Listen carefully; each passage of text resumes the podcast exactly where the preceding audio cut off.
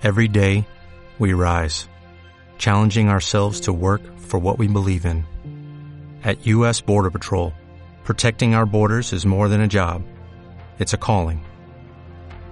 Agents answer the call, working together to keep our country and communities safe.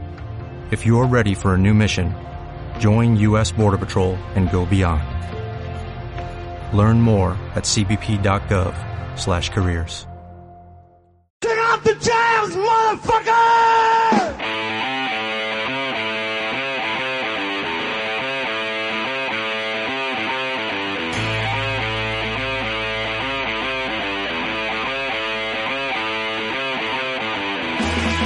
El radio de Richard Beast.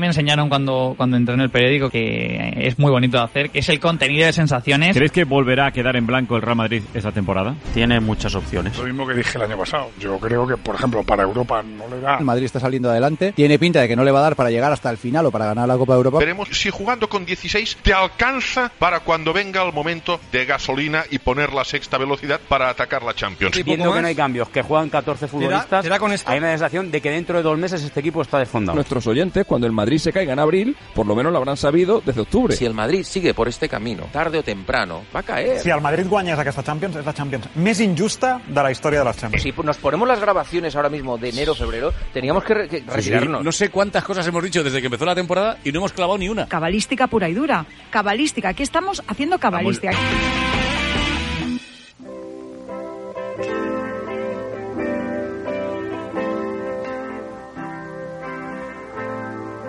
Me gusta el radio de Richard News.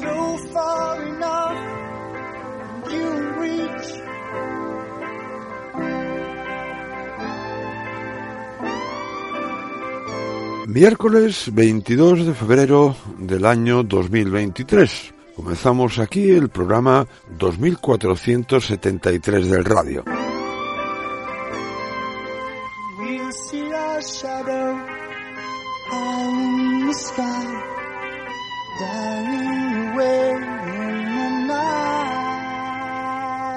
Ayer el Real Madrid ganó por 2 a 5 en Anfield al Liverpool y nada más terminar el encuentro, esto dijo Karim Benzema. Quiero dedicar este, este partido a nuestro presidente de honor, Amancio, y, y hasta este, este victoria es para él.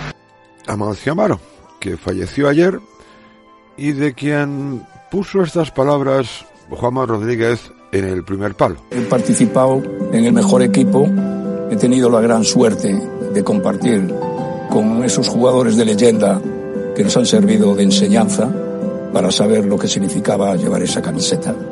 Mis queridos amigos y compañeros, don Alfredo y Estefano y don Paco Gento han sido mis predecesores. Tanto ellos antes como yo ahora lo hacemos en representación de todos los jugadores con los que juntos intentamos ayudar a que este equipo sea hoy el más grande de la historia del fútbol.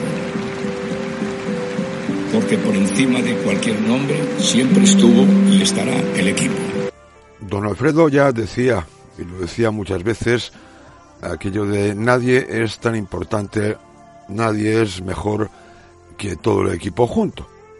Yo tengo la impresión de que esta plantilla del Real Madrid, la de ahora, entiende eso perfectísimamente, por mucho que algunos intenten enredar.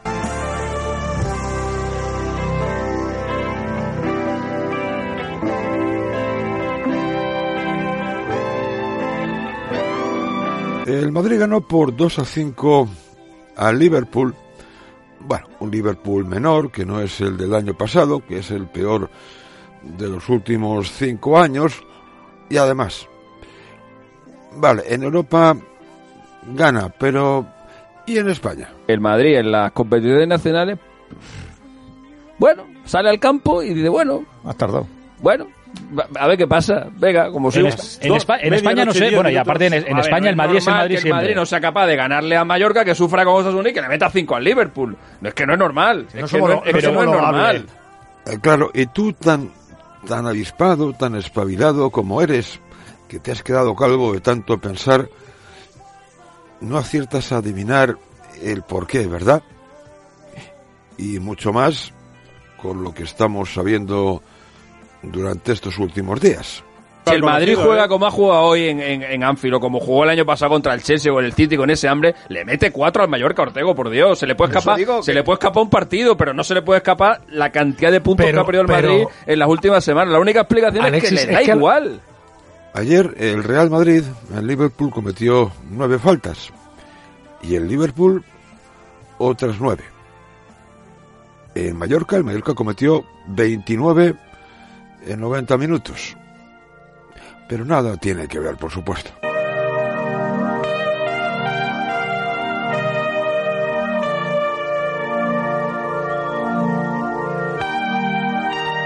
Para terminar, una pequeña frivolidad. Estaba Jorge Javier Castaño hablando con Maldini de esas cosas de analistas calvos internacionales que diría Fred Wynn y sucedió esto. Un equipo que tiene un nombre que te va a hacer gracia, pero es que se llama así, el Carabobo de, de Venezuela. Juega contra el Atlético Mineiro, lógicamente muy, es uno de los Hay un equipo que se llama Carabobo. El Carabobo es uno de los grandes equipos venezolanos eh, sí, sí, y juega la Libertadores. Es Y increíble. va a jugar ¿eh? contra el Atlético Mineiro. Es increíble que un equipo de fútbol se llame Carabobo. Caramba, qué casualidad. Como un estado de Venezuela que también se llama Carabobo. Y te puede chocar el nombre y dices, bueno, pues voy a mirar en internet a ver si encuentro el porqué de ese nombre.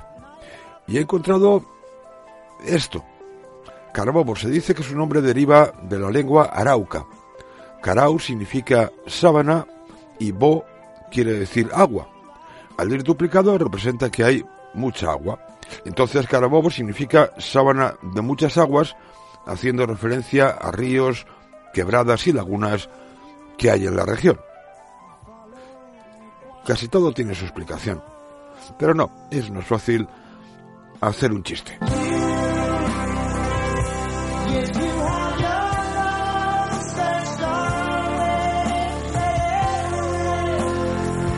Y hoy quiero felicitar por su cumpleaños. La petición me ha llegado por los pelos a arroba chiqui823, que cumple años hoy, que me mandó el mensaje ayer, pero que por esos misterios de internet casi casi no me llega.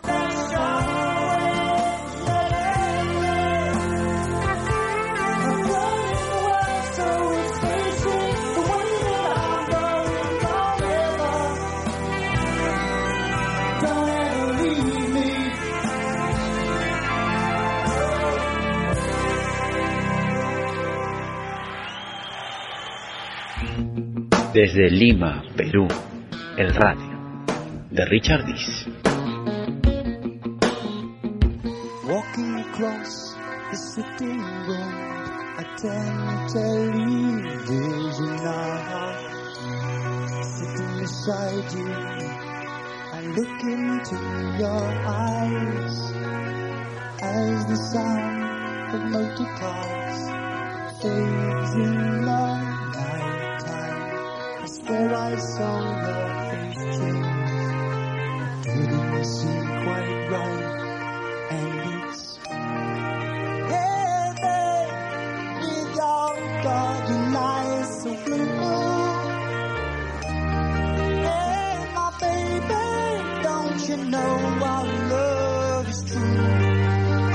En el partidazo de la cadena Cope, Jorge Javier Castaño comenzó elogiando al Real Madrid. Y elogiándole aparentemente eh, sin ningún tipo de ironía, sarcasmo o doble sentido. El Real Madrid ha ganado 2-5 en Liverpool. Así como quien no quiere la cosa. Eh, vuelve la Champions, después de meses sin estar en la competición, primer partido en Anfield, que si unos llegan eh, prácticamente en el mismo día del partido, que si Benzema estaba cogido con pinzas, 2-5. 2-5 al Liverpool.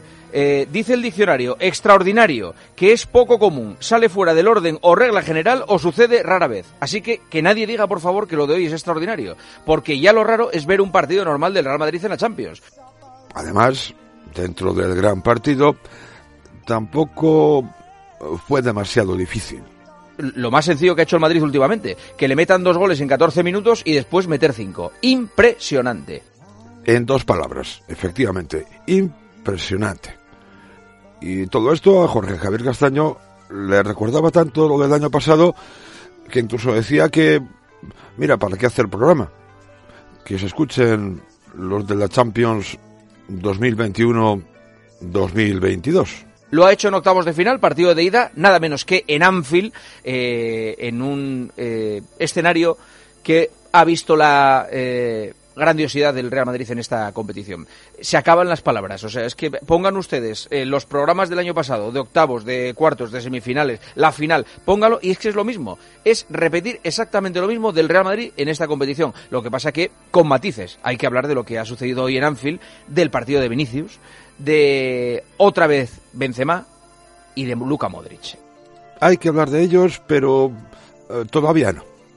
Más adelante. O puede que tampoco.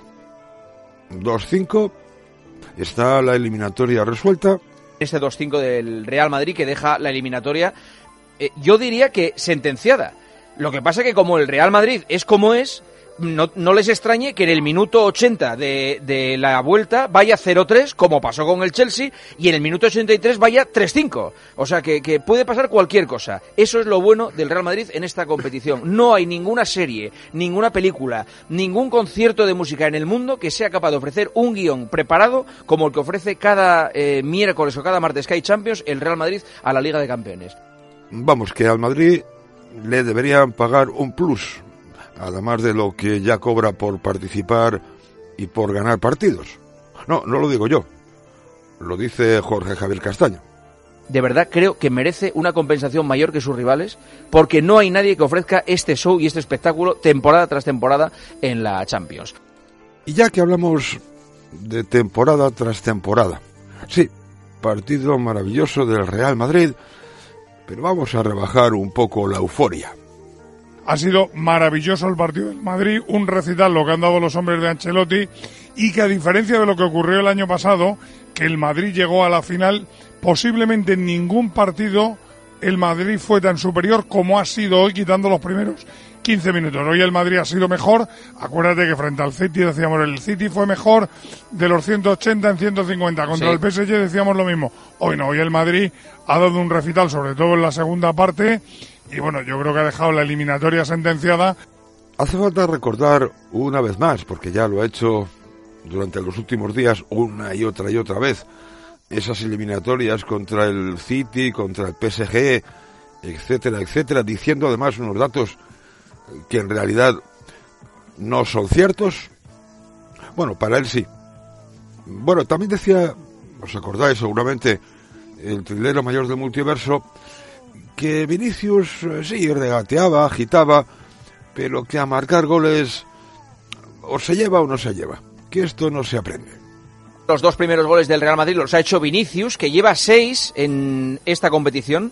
Seis en siete partidos, ¿verdad, eh, Sí, Pedrito? seis goles, eh. No está nada mal, ¿eh? Seis en siete partidos Vinicius. No, para alguien que no es goleador y que no iba a aprender a marcar, realmente no está mal, sobre todo por el primer gol que marcó. Una verdadera maravilla. Con el 2 a 0 en el marcador, esta mañana he ido al estanco a comprar mi dosis semanal de tabaco. He hablado con mi estanquero, que es del Athletic Club de Bilbao, y me decía que había puesto el partido, había visto el 2 a 0 y se las prometía muy felices. Pero parece ser que no aprenden. No aprenden. Circula por ahí un meme maravilloso en el que se ve a Jürgen Klopp hablando con Pep Guardiola, más bien Guardiola diciéndole a Jürgen Klopp, no marquéis, no marquéis gol, porque es una trampa. Bueno, pues más o menos. Y efectivamente muchos se las prometían muy felices o veían que, por fin, la catástrofe iba a suceder. Como el tío Vinagre. En el 14, ¿qué estabas pensando? Debacle, debacle absoluta, porque además que se repita otra vez un patrón como el de la temporada pasada, pues parece imposible. Y sin embargo, el partido ha tenido, ha tenido eso. Pero vamos, yo veía que el Madrid iba directo al iceberg. Sin embargo, Hay algunos que, según Jorge Javier Castaño, se confiesan antimadridistas que tal vez, por todas las decepciones que han sufrido a lo largo de los últimos años, van aprendiendo. Escuchad lo que decía, lo que le decía a Castaño ese amigo que decía ser antimadridista. Un antimadridista también me ha llamado con el 2-0 y me ha dicho, ahora mismo la eliminatoria está 95% Madrid, 5% Liverpool. Con el 2-0 me Bueno. dijo, 95% Madrid. Algunos van aprendiendo y es mejor así. Resignación. Te llevas últimamente menos disgustos.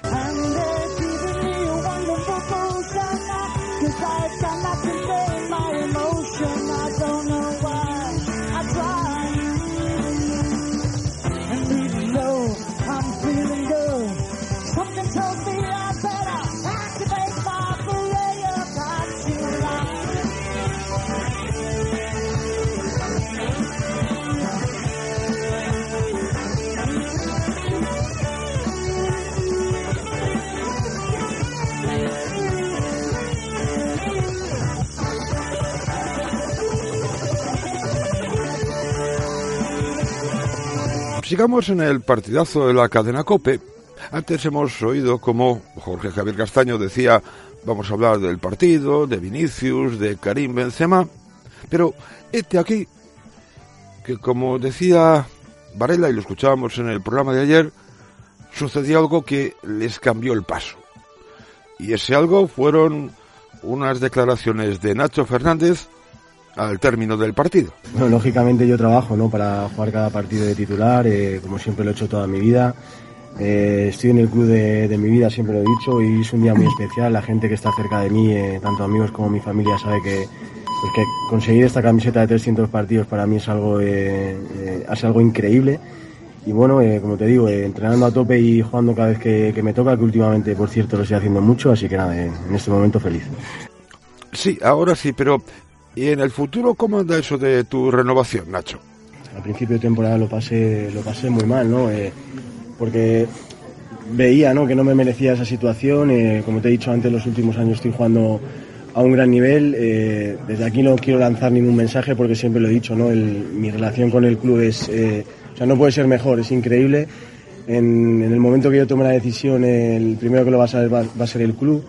Eh, como te he dicho, ¿no? al principio de temporada lo he pasado muy muy mal, lo que- se me han pasado por la cabeza pues muchas cosas. Es verdad que ahora estoy jugando mucho más eh, y estoy mucho más contento.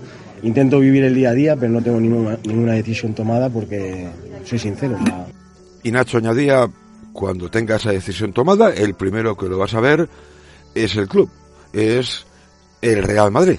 ¿De qué depende, Nacho? ¿De qué depende? Es muy personal, es muy personal. Ni, ni que juegue todos los minutos de aquí al final eh, eh, puede cambiar el- mi decisión, ni, ni que no juegue nada aquí al final. Eh, va a ser algo muy personal, tanto mío como de mi familia. Y como te digo, los primeros que van a saber va a ser el club. ¿Para qué quieres más? ¿Qué mejor motivo para olvidarse por unos cuantos bastantes minutos del partido, del 2 a 5, e hincar el diente a este tema? Qué clase de Nacho y qué serenidad. Y sobre todo qué lealtad. El primero que lo vas a ver es el club. ¿Eh? Una eh, lealtad fantástica. No anda con historias ni de porcentajes, Bueno, ni de ofertas, ni nada. Sí. Hay, hay caso, Nacho, ¿eh? Per- perdón, Lava, que no te he oído. ¿Qué, has- qué dici- dices? Digo que, que lealtad como Nacho ha sido siempre con el club. Sí, sí. No se puede ser un futbolista más leal que él no ha dado un problema al equipo nunca, ni cuando se merecía jugar y no le ponían. Hay caso Nacho, hay caso Nacho, decía Miguelito. No ha dado problemas Sí, ni sí. cuando podría haber Eh, levantado la voz supuesto, sí, sí. reivindicativamente decir yo esto. Por ejemplo, ahora yo te digo que Nacho y Militao son los dos defensas del Madrid que están más en forma. Bueno, pues hoy Nacho ha sido suplente. En la Supercopa, perdón, en, la, en el Mundialito, Nacho fue suplente. ¿Cuándo se merece ser titular? Bueno, pues el tío no levanta nunca la voz. ¿Dónde habla? En el campo. ¿Y cómo habla? Demostrando de largo es el mejor. Nacho había comentado que no tiene tomada aún la decisión, que es algo muy personal, que no tiene nada que ver con jugarlo todo o no jugar nada de aquí a final de temporada, pero ya sabéis que los ciudadanos periodistas somos expertos en leer entre líneas. como Elías Israel, por ejemplo. Escuchándole Bueno, le veo más fuera claro. que dentro. ¿Le ves más fuera que dentro? Le veo Sí, más fuera también. que dentro leyéndole entre líneas. Porque Pero Juanma, que y el sí. otro día cuando habló con Miguelito lo volvió a decir yo, que creo que él se ha dado cuenta que haga lo que haga, esté como esté, cuando llegan los partidos de verdad, suplente. Entonces ha dicho, que más da lo que haga. En los últimos 15 partidos, creo que dijo Miguelito, Nacho ha sido titular en 12. Pero bueno, O sea, Nacho creo que de los últimos 13 o, carti- 13 o 14 partidos ha sido titular en todos menos dos. Pero es que el primer tramo eh, le descolocó, porque bueno, el Madrid fichó a Rudiger y ahora pues a lo mejor eh, no está ni mucho menos en peor momento que Rudiger, o no es peor que Rudiger, o, o puede mirar a los ojos a Álava, ¿no? Entonces vamos a ver, porque hay caso Nacho. Contamos hace unas semanas o hace unos meses, Juanma, que incluso el Bayern de Múnich, el Bayern de Múnich, eh, podía haber iniciado los primeros pasos, ha hablado con su entorno, de momento no ha tomado la decisión, pero juega este caso de, de aquí a final de temporada. Tenemos el caso Nacho, tenemos el caso Modric, todavía no tenemos el caso Tony Cross, pero bueno, seguiremos teniendo casos de aquí a final de temporada. Miguelito la noticia de que lo quiere el Bayern de Múnich. Sí, sí, sí, sí, hemos Y escúchame, Nacho, este va a ser su último contrato. Que sí, que Y a sí, lo que lo mejor el chaval se ha merecido eh, pegar el sartenazo que en el Madrid él tiene muy claro que no lo va a pagar, no lo va a pegar porque el Madrid evidentemente le va a ofrecer como mucho lo que gana y a lo mejor se va fuera y cuando tú llegas a un equipo firmado desde fuera, normalmente te dan la vitola de titular y a lo mejor el tío su última etapa la juega en un equipo donde se puede permitir el lujo de decir, joder, juego porque, porque me lo gano. ¿Sería Nacho titular indiscutible solamente por llegar al Bayern Múnich? Que no es el Algemesí, que no es el Pedrusco ni el Menisco FC, que es el Bayern Múnich. Pero la idea que quiere transmitir el trilero mayor del multiverso es que Nacho está poco menos que por escrito. Yo lo que creo que le hace dudar es ¿qué tengo que hacer yo Ya, hombre, para ya, ya, ser ya. titular en el No, pero decir Eso es lo que le hace dudar. que- que no creo que yo se estoy mueva solo por convencido la que pasta. sí. Bueno. Claro, pero yo estoy convencido, Paco, que si él fuera titular en el Madrid o dijera, bueno, oye, cuando juego bien sigo, cuando juego mal me quitan, diría, pues cómo me voy del Madrid, joder. Pero es que el problema es que él dice, coño, juego bien y cuando llegan estos y se recuperan me quitan a mí.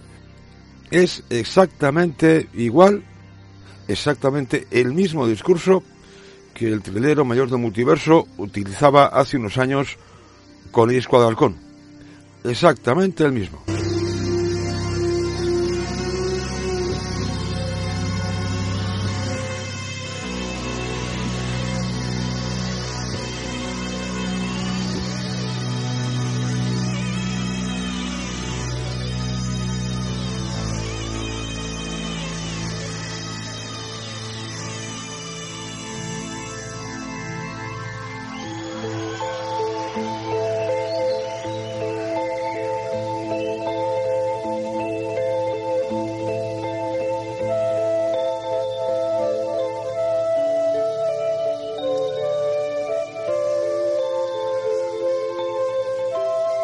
Continuamos en este programa 2473 de radio, sigamos en el partidazo de la cadena Cope y ya habréis escuchado de mis labios más de una vez eso de que los ciudadanos periodistas somos expertos en correr siempre en auxilio del vencedor.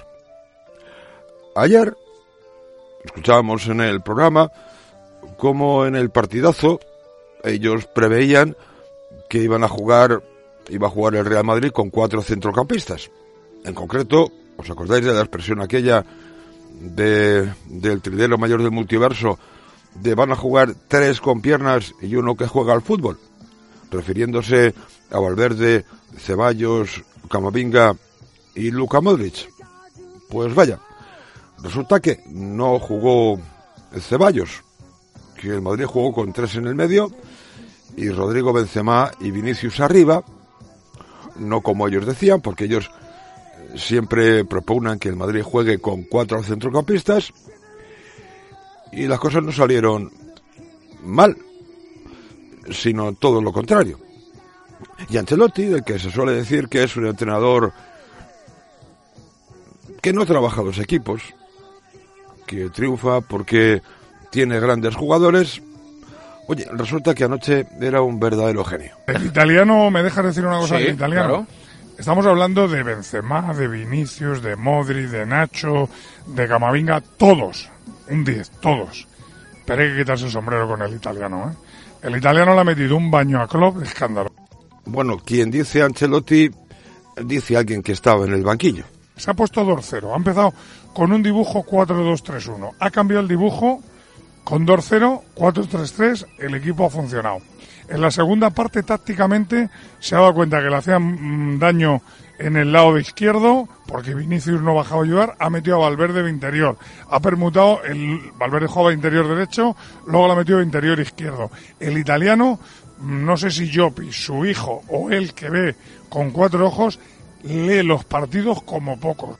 ¿Lo veis? En auxilio del vencedor. Y oye, sin cuatro en el medio como pedís todos los días. Y con tres centrocampistas, para que veamos que en el Sí. fútbol no hay verdades absolutas. O sea, él intuía que al Liverpool había que atacarle y le Y ha ha ido salido él. perfecto. De hecho, en la rueda de prensa, Ancelotti, en una de sus respuestas, dijo que ellos habían planteado conscientemente un partido abierto. No un partido cerrado, sino un partido abierto. ¿Y por qué? Hombre, porque... Pobre Liverpool. Este Liverpool no es el del año pasado porque tiene problemas a la espalda. Y yo creo que él tenía claro que había que jugarle a Rodrigo y a Vinicius para hacerle daño en el sitio han hecho. Bueno, Claro, por eso vosotros ayer pedíais que jugasen Valverde, Ceballos, Camavinga y Luka Modric y arriba solamente Benzema y Vinicius. Casualmente, ¿verdad? en el campo, la línea de cuatro que tenía el Liverpool era, o sea, era de papel transparente porque cada vez que había cualquier jugada a la espalda es que les cuesta mucho volver. Siempre es así, No, ¿eh? claro. esta temporada de Liverpool claro. siempre es así. Pero oye, ya vale de hablar de, del partido. Hay otros temas más importantes. En noches como la de hoy, me gusta hacer esta pregunta. ¿Cambiaríais a Vinicius por Mbappé? Es una pregunta que solo hago en noches eh, señaladas, ¿eh? Noches señaladas y las que escoger. Eso, no, las respuestas van cambiando, pero las respuestas después de la publicidad. Os voy a ahorrar las respuestas porque tampoco es que mereciesen demasiado la pena. Sí os voy a torturar un poquito con otro caso. No el de Nacho, sino otro que ya he mencionado. El de Luka Modric. No merecía la filtración de lo de Bellingham. ¿eh? Eso de que si venía Bellingham igual se Sí. tenía que ir, es lo que lo publica Carlos Carpio en marca y que me lo crea a pies juntillas porque Carpio no se inventa nada, alguien se lo cuenta, no se merece esa falta de respeto a Luka Modric. Luka Modric no, pero no porque lo que ha sido y la leyenda, es que es un jugador vigente, o sea, hoy la jugada del quinto gol, la arrancada, es de un jugador no vigente, o sea, es que es, sigue siendo el mejor Luka Modric, hay que dejar de mirarse DNIs. Efectivamente, Carlos Carpio, como cualquier ciudadano periodista que se precie, nunca jamás eh, se inventa nada. Y en el Torino News jamás han publicado noticias que después se demostraron ser falsas.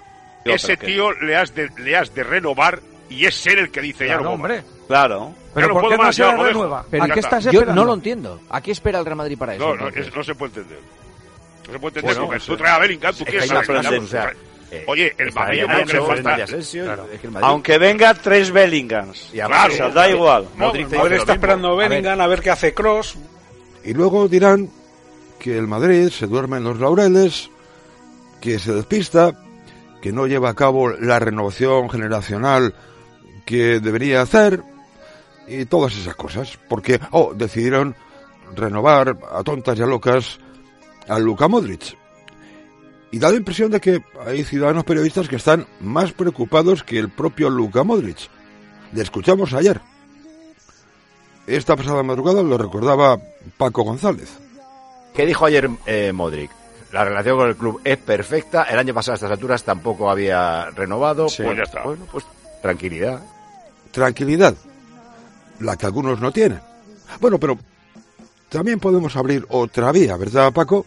Que si el Madrid trajera a Bellingham, o sea, si lo tuviera atado, que no lo sé, no tengo ni idea, eh, el perjudicado, si no están renovados todos y quieren renovar Modric y Kroos, es Ceballos. Sí, claro. Es el que dejan irse. O sea, creo que Kroos y Modric van a seguir mientras quieran.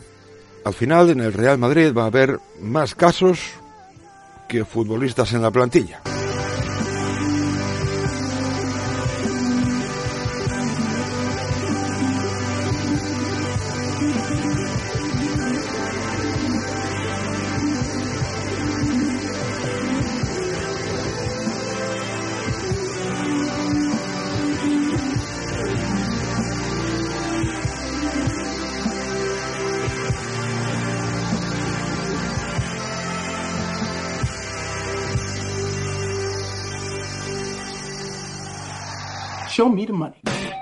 Ya tienes a tu disposición los productos oficiales de El Radio.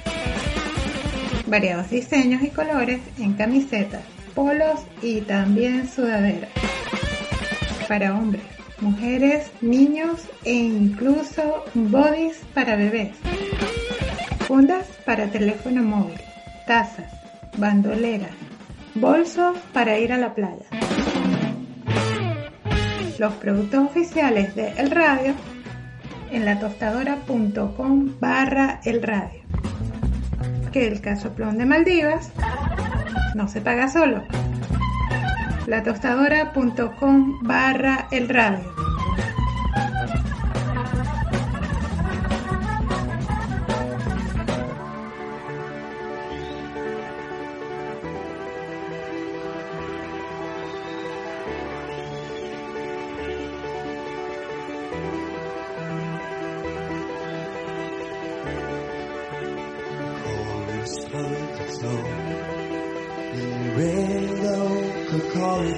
Pasemos al programa Goles en Radio Tolino y vamos a escuchar el análisis que hizo Pedro Pablo Parrado del partido de ayer. Comenzando con esto que le decía precisamente a un ciudadano periodista que han mencionado antes, el día de Israel, a Carlos Carpio. Los rivales eh, le tienen miedo al Madrid cuando juegan contra el Madrid. Le tienen demasiado respeto no pueden con la jerarquía que tiene el equipo madridista. ¿Qué es lo que sucede en Europa? Que muchos equipos que da la impresión de que se lo pueden comer, al final se quedan en nada. Respeto es lo que tuvo el Liverpool, lo que tuvieron también sus aficionados, por ejemplo, por Amancio Amaro, colocando una corona de flores en la zona del campo donde estaban los seguidores del Real Madrid y no lo puso cualquiera, no la puso un piernas, no. La puso uno de los símbolos, uno de los iconos del Liverpool de toda la historia, Kenny Dalglish.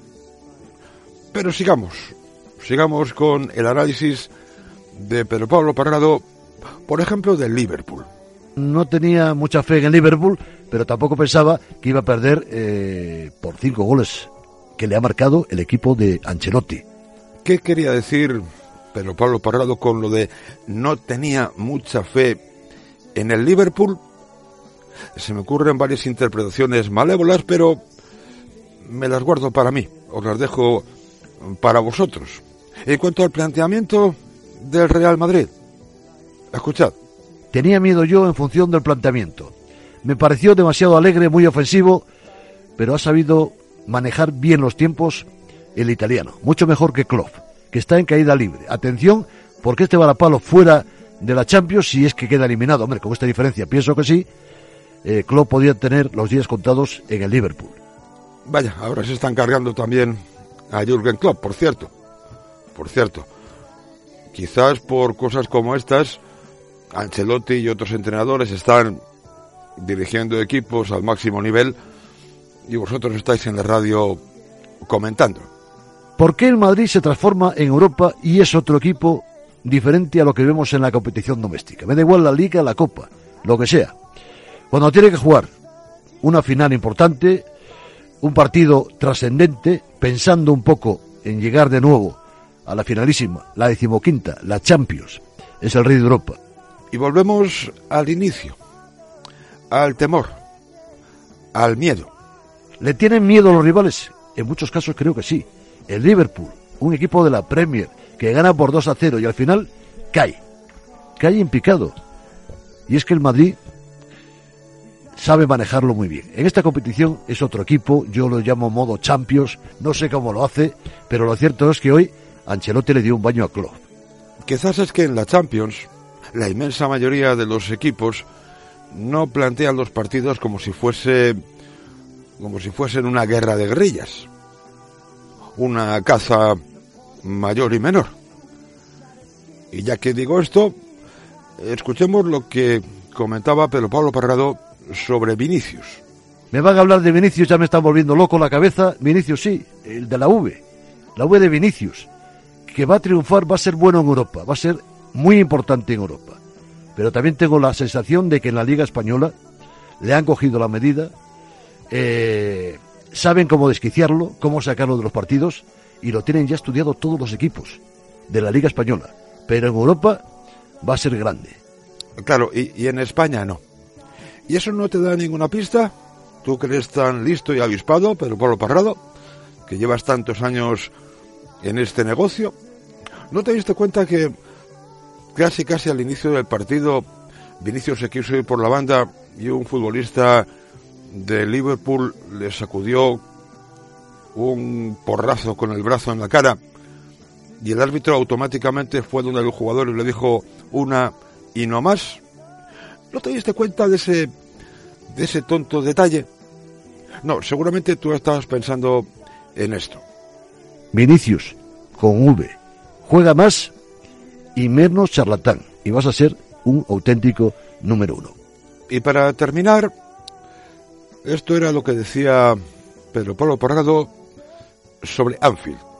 La primera aproximación a lo que ha sido el partido en el escenario eh, que no mete miedo a nadie, ¿no? La gente pensaba, canta muy bien, pero al final 2-5. Esa es la auténtica realidad de lo vivido hoy en este encuentro de Liverpool.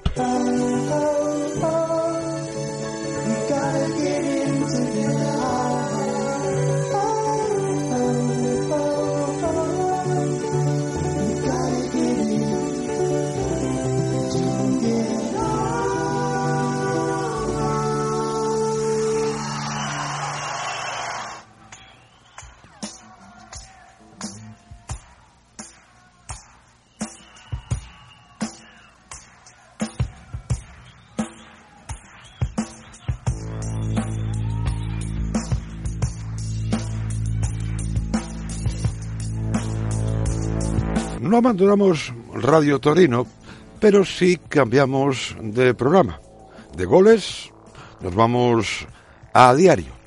Esta mañana no estaba Raúl Varela, imagino que estaría volviendo de Liverpool, así que el comentario, bueno, la presentación y dirección del programa y el comentario inicial lo hizo Javier Amaro. Muchos se preguntaban por qué Klopp no dirigía en España, al Real Madrid o al Atlético. Un entrenador de su caché debería estar en nuestra liga, decían.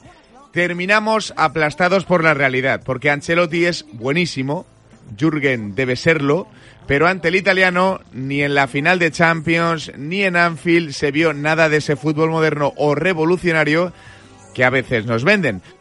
Nos venden. Los demás. Nos venden. ¿Quién es? Ah, no se sabe. Nos venden. Porque además lo que tenemos es un problema de la sociedad. Nos cansamos de las caras demasiado rápido y es un problema más social que futbolístico, pero Carleto está imperial. Empezó perdiendo 2-0, cambió cosas, modificó posiciones, reforzó el centro del campo, no se conformó con el 2-2 y siguió empujando a sus muchachos para sentenciarlo en Inglaterra. Y lo hizo. Yo más bien diría que es un problema periodístico y también entre algunos aficionados sugestionados por los ciudadanos periodistas. Caras nuevas, ¿os acordáis de aquello de, de Fuego Amigo Serrano? De hoy, cómo me pone a mí que llegue un nuevo jugador, aunque no le conozca de nada, solamente por descubrir si es bueno, malo o regular. Algunos se hubiesen conformado con el 2-2, otros hubiesen sido inmovilistas. Él tocó y ganó. Klopp sin armas, con la pizarra emborronada, con las gafas empañadas y superado por Ancelotti en la final y en los octavos. Y por todo esto, Javier Amaro ha descubierto quién es la gran estrella de este Real Madrid. Lo ha descubierto después del 2 a 5 de la noche, claro. Mucho hablamos de las renovaciones de Cross, Modric o Nacho, pero exhibiciones como la de anoche quizá dejen claro que el insustituible debería ser el entrenador de las cuatro Champions. Sí, el entrenador de las cuatro Champions. Por eso lo quiere Brasil. Por eso es el entrenador más laureado de la historia del fútbol.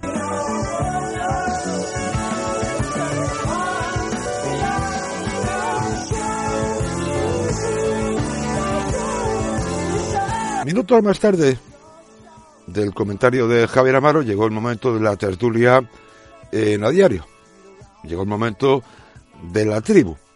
Y Jorge Liaño ya sabía, ya sabía desde hace mucho tiempo lo bueno que era Vinicius, pero Vinicius ayer, no pendiente de otras situaciones que otros días le lastran, eh, bueno, como estar metiéndose con los rivales, públicos, etcétera, pues da un golpe sobre la mesa y demuestra evidentemente lo que algunos venimos diciendo aquí desde hace dos tres años, que es uno de los mejores jugadores del mundo cuando él quiere.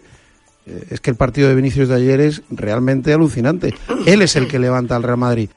Así que, según Jorge Liaño, Vinicius es Vinicius el que ayer no estuvo pendiente de cuestiones extrafutbolísticas. Tengo que decir que esta mañana, pero el riesgo en la tertulia de Radio Torino ha estado bastante bien. El trato que recibe en España al trato que recibe en competición europea no tiene nada que ver y eso eh, influyó mucho por las- para mí las fantásticas declaraciones de Jürgen Klopp en la previa cuando dijo a ver esperemos que ningún idiota así textualmente eh, le diga nada a Vinicius eh, cuando se cruce con él o sea eso está sentando ya las bases para que haya un respeto hacia un futbolista porque por desgracia eh, aquí en España existe la barra libre Entre esas palabras de Jürgen Klopp y otras como, por ejemplo, rómpelo, rómpelo de Javier Aguirre, pues media un abismo y marca la diferencia para mal. te podrá caer mejor o peor, pero ayer mínimamente se ve, o sea, él no busca ninguna trifulca, nadie le busca a él, ni desde fuera del terreno de juego, en la- ningún aficionado, ni ningún eh, futbolista de Liverpool, por mucho que Vinicius estuviese haciendo las cosas que sabe hacer, es decir, eh, encarar, regatear, desequilibrar y ser determinante, que es lo que viene haciendo últimamente. La importancia del, digamos, ecosistema futbolístico, tan podrido, tan putrefacto en este país. Y sobre la Champions, ¿es el Madrid uno de los favoritos para ganarla este año, para conseguir su decimoquinta? Oigamos de nuevo a Jorge Liaño. El Liverpool de ayer quizás no era un equipo del nivel eh, que tenían el año pasado cuando el Real Madrid los elimina, pues no sé, el, el City o el PSG, ¿no? Que eran mejores equipos que el Liverpool de ayer. Eh, es que yo como aficionado al Real Madrid estaría muy ilusionado este año porque bueno, el, el año pasado podías considerar que el Real Madrid no era el mejor equipo de la Champions, eh, para mí no lo fue en varias eliminatorias, pero la acaba ganando, pero es que este año yo veo un poco lo que hay y, y es que me parece que no hay demasiado, ¿eh? Eh, no, no- no están los equipos de Inglaterra más en forma, a excepción del City en esta Champions.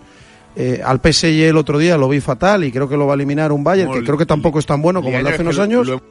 Esto es una enmienda a la totalidad de la competición este año.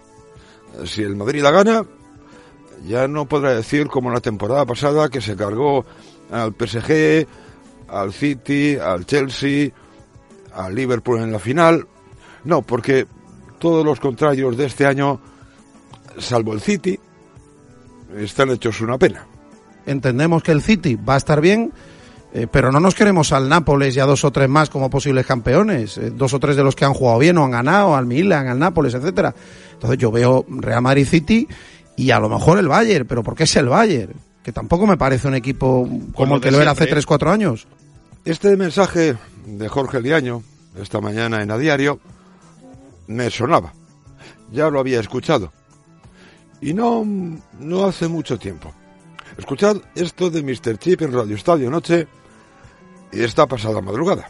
Ahora mismo los equipos más fiables de Europa, creo yo, son el Arsenal, que está en Europa League, el Barça, que está en Europa League, el Manchester United, que está en Europa League, y el Napoli. Porque el City está regular, el Bayern está regular. O sea, realmente este año, eh, si el año, el año pasado parecía imposible que el Madrid ganara la Copa Europa, este año el Madrid Pero está pues, es uno, está de los, es uno de los candidatos clarísimos a ganarlo. Así que este año, en realidad, la Champions es la Europa League. Y si el Madrid pasa de ronda, como todo hace presumir, salvo catástrofe en el Santiago Bernabéu, pues eh, ya no hace falta ir devaluando a sus rivales uno por uno. Como no le toque el City, todos son una porquería.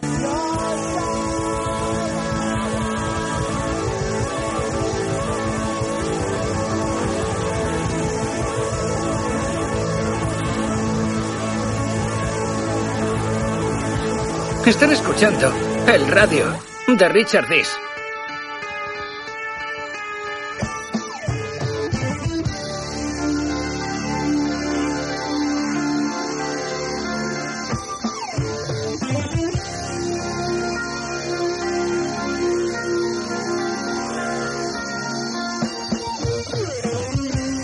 Por supuesto, esta pasada madrugada también hablaron del caso del escándalo Fútbol Club Barcelona Enrique Negreira. Ayer ya os comenté que la comisión delegada de la Liga había emitido un comunicado.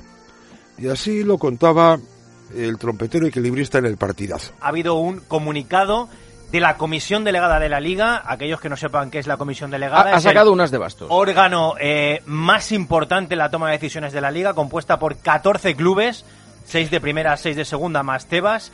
Y en ese comunicado rechazan y repudian, utilizando estos verbos, rechazan y repudian los hechos del caso Negreira-Barça, Bueno, aquí al menos el trompetero ha dicho el caso Negreira-Barça.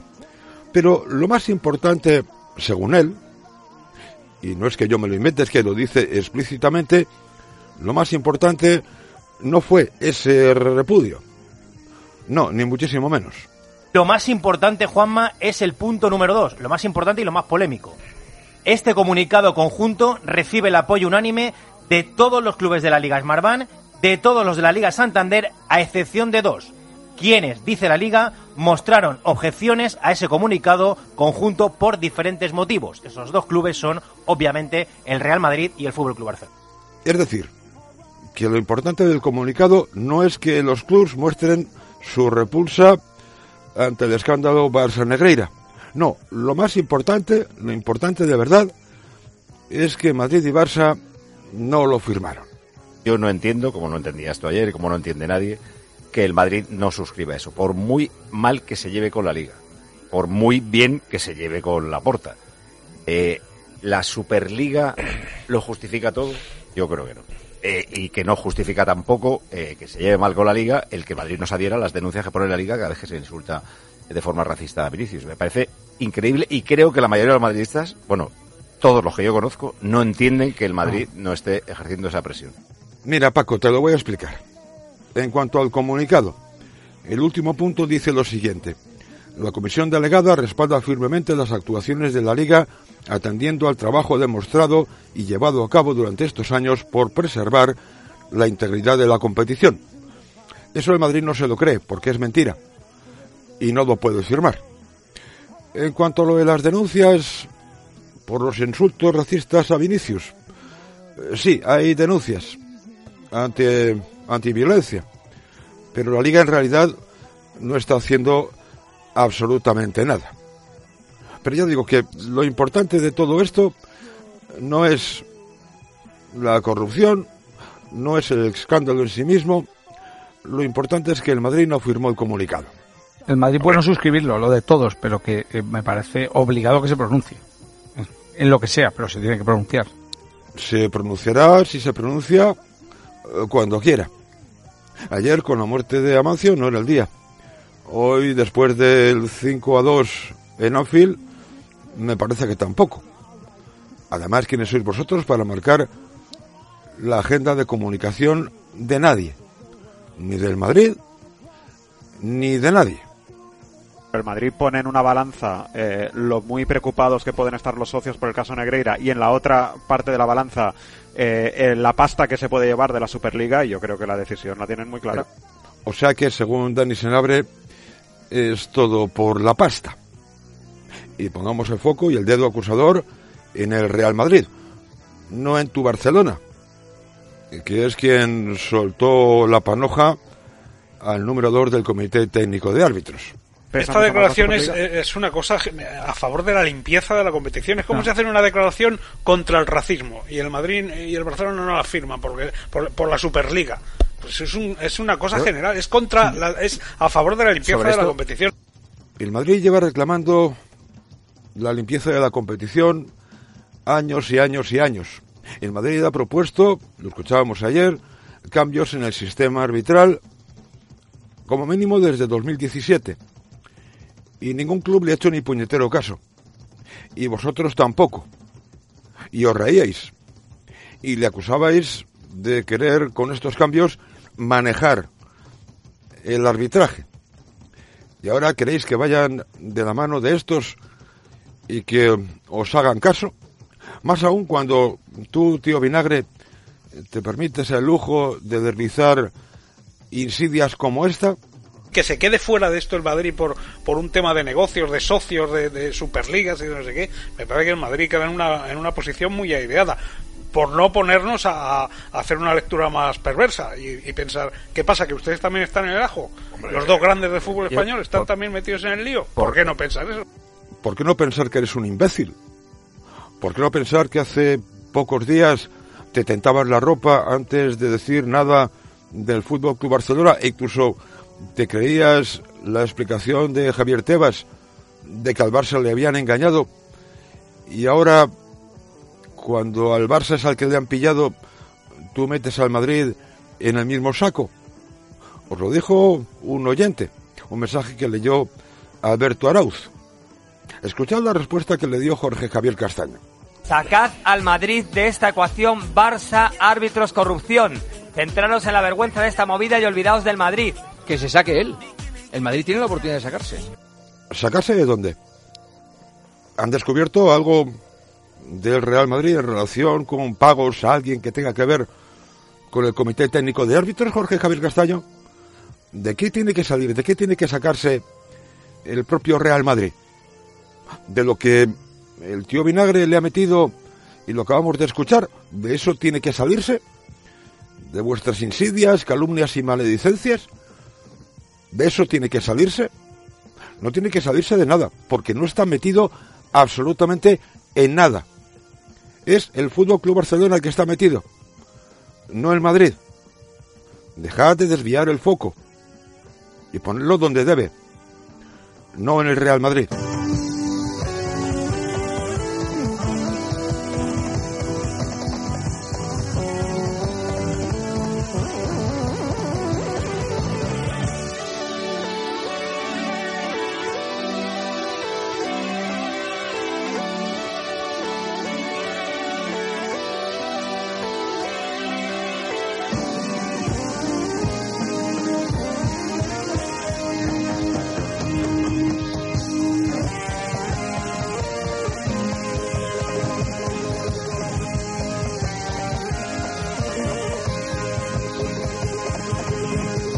Anoche, en goles, estuvo un exárbitro de nombre Sergi Albert, al que entrevistó Pedro Pablo Parrado. Y esta mañana, Javier Amaro, en A Diario, recordaba esta circunstancia. Vamos a hablar del caso Negreira. Ayer, nuevo capítulo eh, con Pedro Pablo Parrado. Habló un exárbitro, Sergi Albert Jiménez, que coincidió con Negreira. Eh, dijo esto, que además eh, creo que es bastante revelador. Si escucháis a alguien decir caso Negreira a secas, sospechad. Yo al menos lo hago. Y emitieron en a diario un fragmento de esa entrevista de Parrado a Sergi Albert. Él ha presumido siempre de tráfico de influencias. Ha presumido de que él controla el colectivo, de que él es un líder, y él ha vendido eso, que es humo, y se lo han comprado, al parecer, el Barcelona y no sé si otros equipos. ¿Cómo que el Barcelona y no sé si otros equipos? Sergi Albert. Más aún, ¿cómo que vendía humo en cuanto a sus influencias en el colectivo arbitral cuando tú mismo dijiste esta pasada madrugada que a ti te había presionado? Que te había dicho, cuidadín con lo que vas contando por ahí en televisión, cuidadín chaval, cuidadín. Ese trozo no lo pusieron en a diario esta mañana, aunque sí lo recordó Javier Amaro. También dice, entre otras cosas, Albert Jiménez que, que Negreira le presionó, que ha presumido de tráfico de influencias y que al Barça se lo vendió, se lo vendió así. Eh, esto es lo penúltimo del, del caso Negreira, que sigue avanzando judicialmente y también futbolísticamente hablando.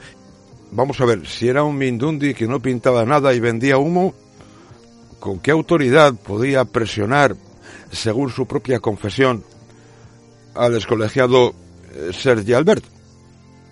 Y Javier Amaro a continuación hizo una pregunta. Todos, salvo dos, firmaron el comunicado. ¿Por qué el Real Madrid no se suma a ese comunicado? Después de escuchar las declaraciones en su propia emisora, en Radio Torino, eh, Javier Amaro, sobre lo que él denomina caso Negreira, la pregunta que se le ocurre es ¿por qué el Madrid no firmó el comunicado de la Liga? Y le contestó Paul Tenorio. Y me pareció que me estaba escuchando a mí mismo. El Real Madrid lleva comunicando su desagrado, su desacuerdo y su alarma ante los arbitrajes que sufre el equipo más de 10 años en su, en su canal oficial de televisión, ¿no? en Real Madrid Televisión. Lleva muchos años haciéndolo, en solitario. Y ante las mofas, burlas generalizadas y críticas de, de- muchos compañeros periodistas que creen que Real Madrid Televisión es un medio de comunicación periodístico, ¿no? cuando no lo es, es un canal corporativo. cuya línea pastoral, cuya línea editorial la marca el club, por supuesto. muchas críticas y muchas burlas, insisto, ¿eh? a esas críticas del Real Madrid que hoy quedan eh, completamente acreditadas ¿no? y, y- y justificadas además, ¿no? por lo que se, por lo que muchos ya veíamos que ocurría en el terreno de juego y creíamos tener la certeza de que estaba pasando lo que ahora se está destapando, que estaba pasando durante 20 años además, una gravedad tremenda. ¿Y cuál era la respuesta? En el menor de los casos, la indiferencia. En el mayor, el cachondeo y las burlas.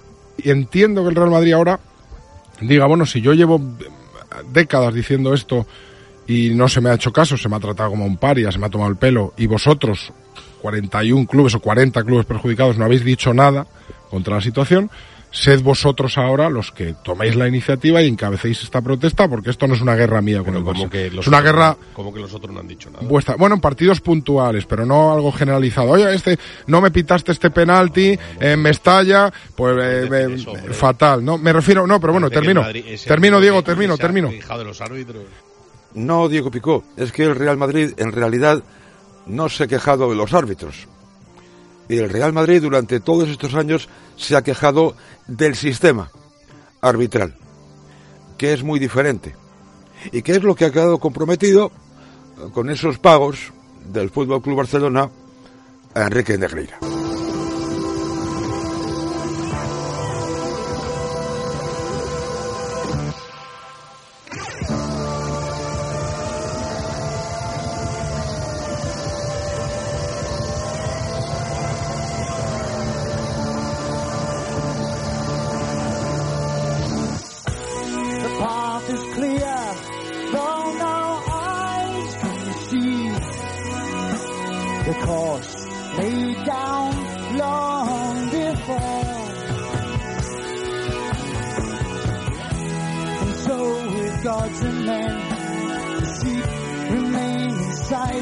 Sigamos en- a diario en Radio Torino, en la tertulia de la tribu, y sigamos con Diego Pico. Una cosa es que el Madrid no se pronuncie de forma individual, pero que sea el Madrid el que no firme, que sea el único club que no firme Eso el, es. el comunicado global. Pues de- que pone cosas que no está de acuerdo el Madrid con vergüenza. ellas, Diego. Os pongáis como os pongáis. Pero, Diego. de vender ahora que es que el Madrid Va- no vamos a ver, pero- no pero Paul- que acuse. Paul, ¿con qué no está Hombre. de acuerdo? Porque Con- eso es lo que ¿En entiendo que querrás. Efectivamente, en Madrid hay cosas con las que no está de acuerdo. Os lo he leído antes, ese último párrafo. Pero Diego Pico, se te olvida que el Madrid no es el único club que no firma, ¿eh? Eh, también el Barça. Eh, sería absurdo que firmase contra sí mismo, pero el hecho es que el Barça tampoco lo firma. Con la parte de que la Liga ha hecho todos los esfuerzos por mantener la integridad del comité. El Madrid considera que la Liga le ha perjudicado con los horarios y con los derechos de televisión. Vamos a ver, Entonces, no quiere firmar ese párrafo. Luego veréis que Jorge Liaño se mostraba muy prudente con determinadas cuestiones que atañen al Fútbol Club Barcelona. Con el Real Madrid no lo es tanto. el Real Madrid, si acaba haciendo un comunicado, es porque la imagen que, tra- que está trasladando como club, que en otros momentos y en muchísimas situaciones es la mejor posible, es horrible. No. Tú, sí, sí, sí, tú la imagen que estás trasladando es la de connivencia, por lo que sea, ya sea por la Superliga, eh, por compadreo o por lo que sea, con la situación que atraviesa. No, el pero vamos a ver. Connivencia. acuerdo o complicidad entre dos o más personas, o tolerancia de un superior en relación con las faltas que cometen sus subordinados. Como va a ir el Madrid de la mano con los demás clubes de la liga que le cantan así gana al Madrid y hacen comunicados en Twitter cada vez que el Real Madrid gana un partido por un penalti que por cierto a lo mejor es y dicen esto no puede seguir así, siempre pasa lo mismo contra esto, sale el entrenador y dice que tal, sale Monchi y dice que retira al equipo del campo, cosas que no pasan contra el Barça, no pasan contra el Barça. Y el Madrid ahora tiene que ir con esos 40 de la mano de ellos cuando se le canta así gana al Madrid en todas partes y los entrenadores y presidentes No solo rajan cuando el Madrid tira un no penalti contra ellos. Y aquí volvió a intervenir muy acertadamente esta vez Pedro Riesco. Porque no es que se estuviese mirando al dedo y no a la luna. Es que se estaba señalando al dedo que señalaba a la luna. Que cuando Javier Amaro ha lanzado el tema era, era para hablar de eso, del, del escándalo de verdad, no de lo del... Digo yo, no, porque es que ya... De lo verdaderamente No, no, ha- importante. Ha, preguntado directamente por eso. Ya, bueno, sí, no, pero yo puedo yo también opinar, porque yo estoy escuchando y, y me quedo atónito, sinceramente. Claro. Y, y- y lo, y lo digo desde la manera más eh, objetiva que lo soy en este, en, esta, en este caso, ¿vale? Porque aquí están Poli y Ramón, que evidentemente eh, tienen otra, otra, otra historia detrás. Pero, sinceramente, si el escándalo gordo, o sea, que el Real Madrid está en su derecho de emitir un comunicado cuando quiera, como considere, con quien quiera. Efectivamente es Javier Amaro, lo hemos escuchado hace unos minutos, el que directamente, después de escuchar las declaraciones de Sergi Albert, pasa por completo del meollo del escándalo y se va al comunicado. Yo os he comentado que Liaño había estado muy prudente para algunas cosas, pero no tanto para otras. mi satisfacción porque la pelea de muchos o de algunos durante muchos años que veíamos clarísimo lo que ahora se ha demostrado. Bueno, pues no éramos unos parias, ni éramos unos bufanderos, ni éramos unos ultras, éramos Paul, personas que ven el fútbol con pero, ojos. Paul, permíteme, no se ha demostrado nada de lo que estás contando. Claro. Que no se ha demostrado que- no, no, no, es que no se ha demostrado hay- nada. Es que nosotros no podemos debatir acerca de lo que deben hacer unos jueces. prueba de que ningún partido ha estado amañado. Era mucho más real. sutil, Miguel, era No, muchísimo no. más sutil. El árbitro sabe qué gusta a su jefe para a la hora de De ascender, de descender eso o ser Paul, internacional. no tenemos pruebas. Bueno, hay, hay, hay declaraciones de Alfonso Godal al respecto, tenemos eh, algunos árbitros que han empezado a hablar, tenemos los datos de saldo arbitral, que no dicen nada en un año, pero sí en 15 años, hablamos de miles de partidos de fútbol donde acumulando las estadísticas y extrayendo los grandes números podemos ver lo que son las anomalías estadísticas e interpretarlas científicamente para ver dónde puede haber materia de estudio. Y eso es en lo que algunos nos hemos apoyado para no juzgar un año, porque un año te dan y te quitan a lo mejor, o te puedes escudar en el te dan y te quitan, pero cuando estudias 15 años de fútbol sí que puedes ver que, que el Madrid sea el Todo único eso- con más bien, expulsados en pero- contra que a favor no de todos no los grandes de Europa es algo que chirría. Paul, Paul, que no, que no, que todo eso no vale para nada.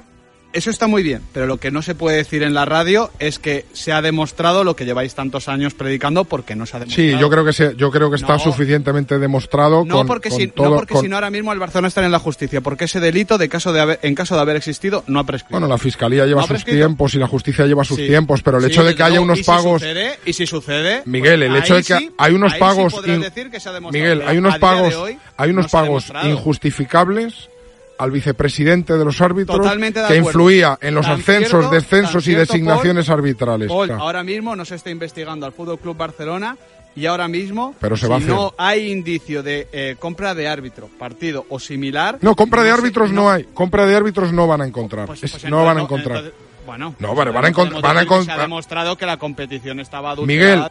Miguel, te lo he explicado antes, Miguel Quintana, pero por lo visto estabas a otras cosas. Y esto decía Jorge Liaño. Cuando se demuestre, que lo que te está diciendo es que cuando se demuestre, Yo es que O sea, nosotros creo- como periodistas podemos debatir acerca de lo que debe hacer ahora mismo la Porta, de la postura que debe tomar el Barça, de la que debe tomar el Sevilla o el Madrid, pero no podemos debatir acerca eh, de lo que va a decir un juez Ah, porque bueno, no lo sabemos. como- claro, como periodistas, tú eres muy prudente en este caso, pero no en otros, ¿verdad, Jorge Liaño? Que si se puede es llevar 20 años diciendo que los árbitros favorecen al Madrid. Y ahora salta esto y ¿qué hacemos como periodistas? Pues llevamos 20 años diciendo que al Madrid le, le regala los puntos No, yo no llevo va. 20 diciendo que al Real Madrid favorece. No, Llevo llevas tre- 44 y medio. 30. 44 y medio. 30. 44 y medio y te digo una cosa, Paul, sospecho, sospecho, si vivo mucho que voy a estar 80 y tanto. Porque va a seguir pasando. Sinceramente, no sé de qué coño se estaban riendo Ramón Álvarez de Mon, Miguel Quintana y compañía. No entiendo las risas. Es decir, con el Barcelona no se puede decir nada porque no está aprobado, pero con el Madrid sí. Y eso que indicios de todo lo contrario hay a montones. Me da que han vuelto a cerrar los ojos y han vuelto a decir que el elefante no está en la habitación. ¿Estás diciendo que el Madrid ha pagado también a los árbitros? No, para estoy diciendo que le favor? favorecen, no mal, mal invertido estaría ese dinero, desde luego, a, No, a no, raíz de lo que está- hemos visto. Bueno, yo, Vamos yo a no ver. sé, si, si, si es que lo han invertido, tú lo sabrás. que Alfonso Godal reconoce que Yo desde el apoyo a Villar en 2004 al Barça los árbitros le han tratado bien. Hay unos pagos injustificables, ni por asesorías ni por nada, de 7 millones de euros que sepamos del Barcelona dur- durante los últimos 20 años al árbitro que, que, que influyen en las eh, designaciones y los ascensos y descensos. Y hay unos datos de saldo arbitral que dejan al Madrid retratado respecto al resto de grandes de Europa de, de- de cómo es eh, eh, más perjudicado, cómo tiene más rojas en contra que a favor, que un equipo dominante es injustificable eso, porque el Madrid tiene el balón hace menos falta que los rivales. Y si unes todos los puntos, queda claro, y yo me atrevo a decir aquí, que el Barcelona, de una forma sutil, controló al estamento arbitral en los últimos 20 años.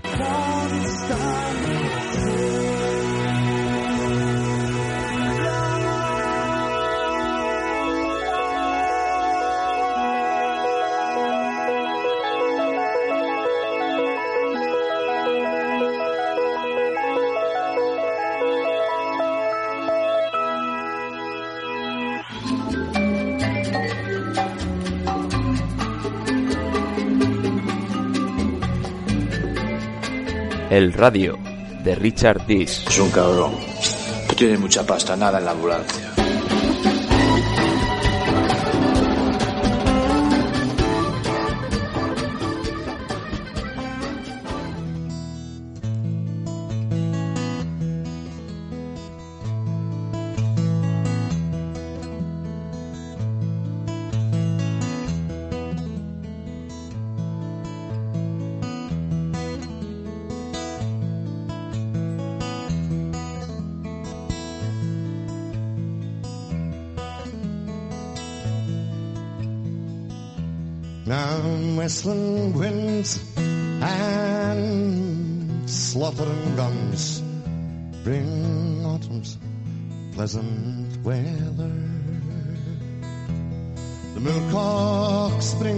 Aquí termina el radio por hoy, esta edición 2473.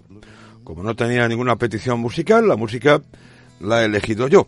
Comenzamos con un concierto de Genesis en Chicago el 16 de febrero de 1977 y me apetecía terminar el programa con uno de mis cantautores favoritos, sí, porque es un cantautor, Dick Gohan, mitad escocés, mitad irlandés.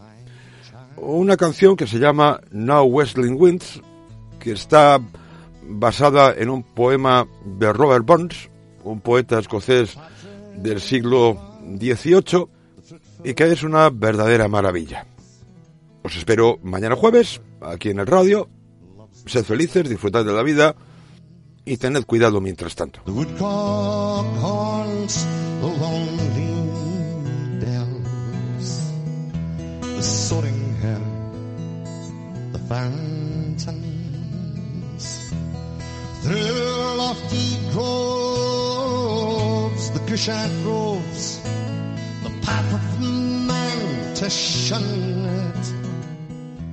Hazel bush o'erhangs the thrush, the spreading thorn, the linnet. Thus every kind their pleasure finds, the savage and the tender. Some social join and some solitary wonder. A punch away the cruel swing, tyrannic man's dominion, the sportsman's joy, the murdering crime, the fluttering gory pinion.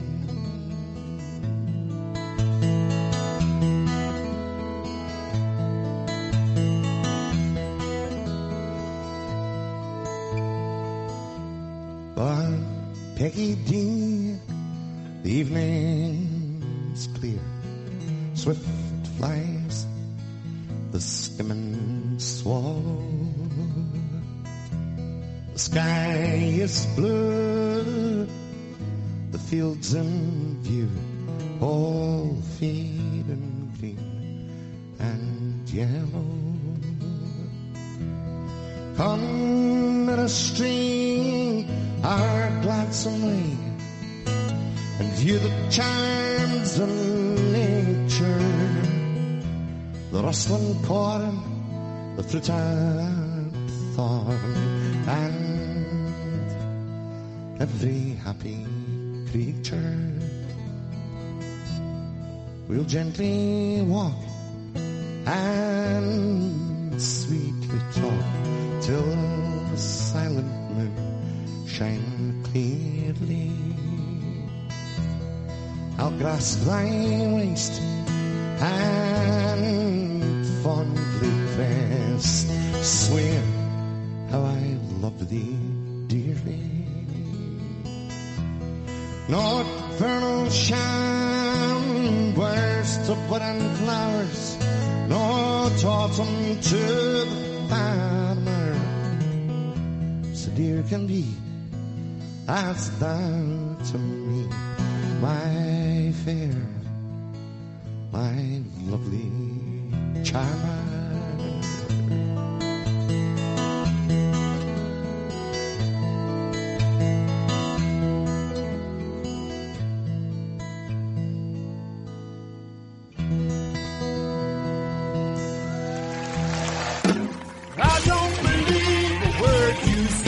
Está en decadencia la religión del florentinismo y por la misma razón el Madrid necesita otro presidente.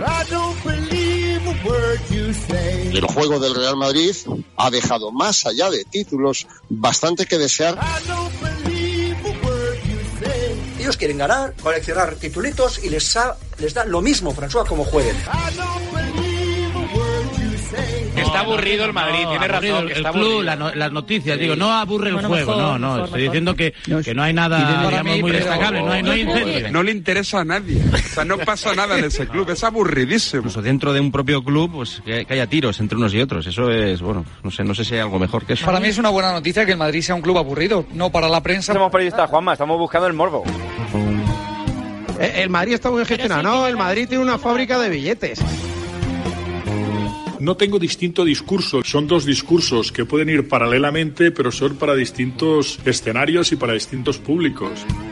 Yo creo que el humo a la gente le gusta. La gente quiere jugadores, claro, pero no, Claro no que lo quiere. preparado para la verdad. Pero ¿cómo se puede ir con la verdad? La No verdad es. España, hombre. Tú dame la liga y con- si ya pasó hambre, ya, ya robaré Ya, después. pero- Con 62, 63 años que va a cumplir Ancelotti, me parece que para entrar un equipo de exigencia del máximo nivel ya no te da.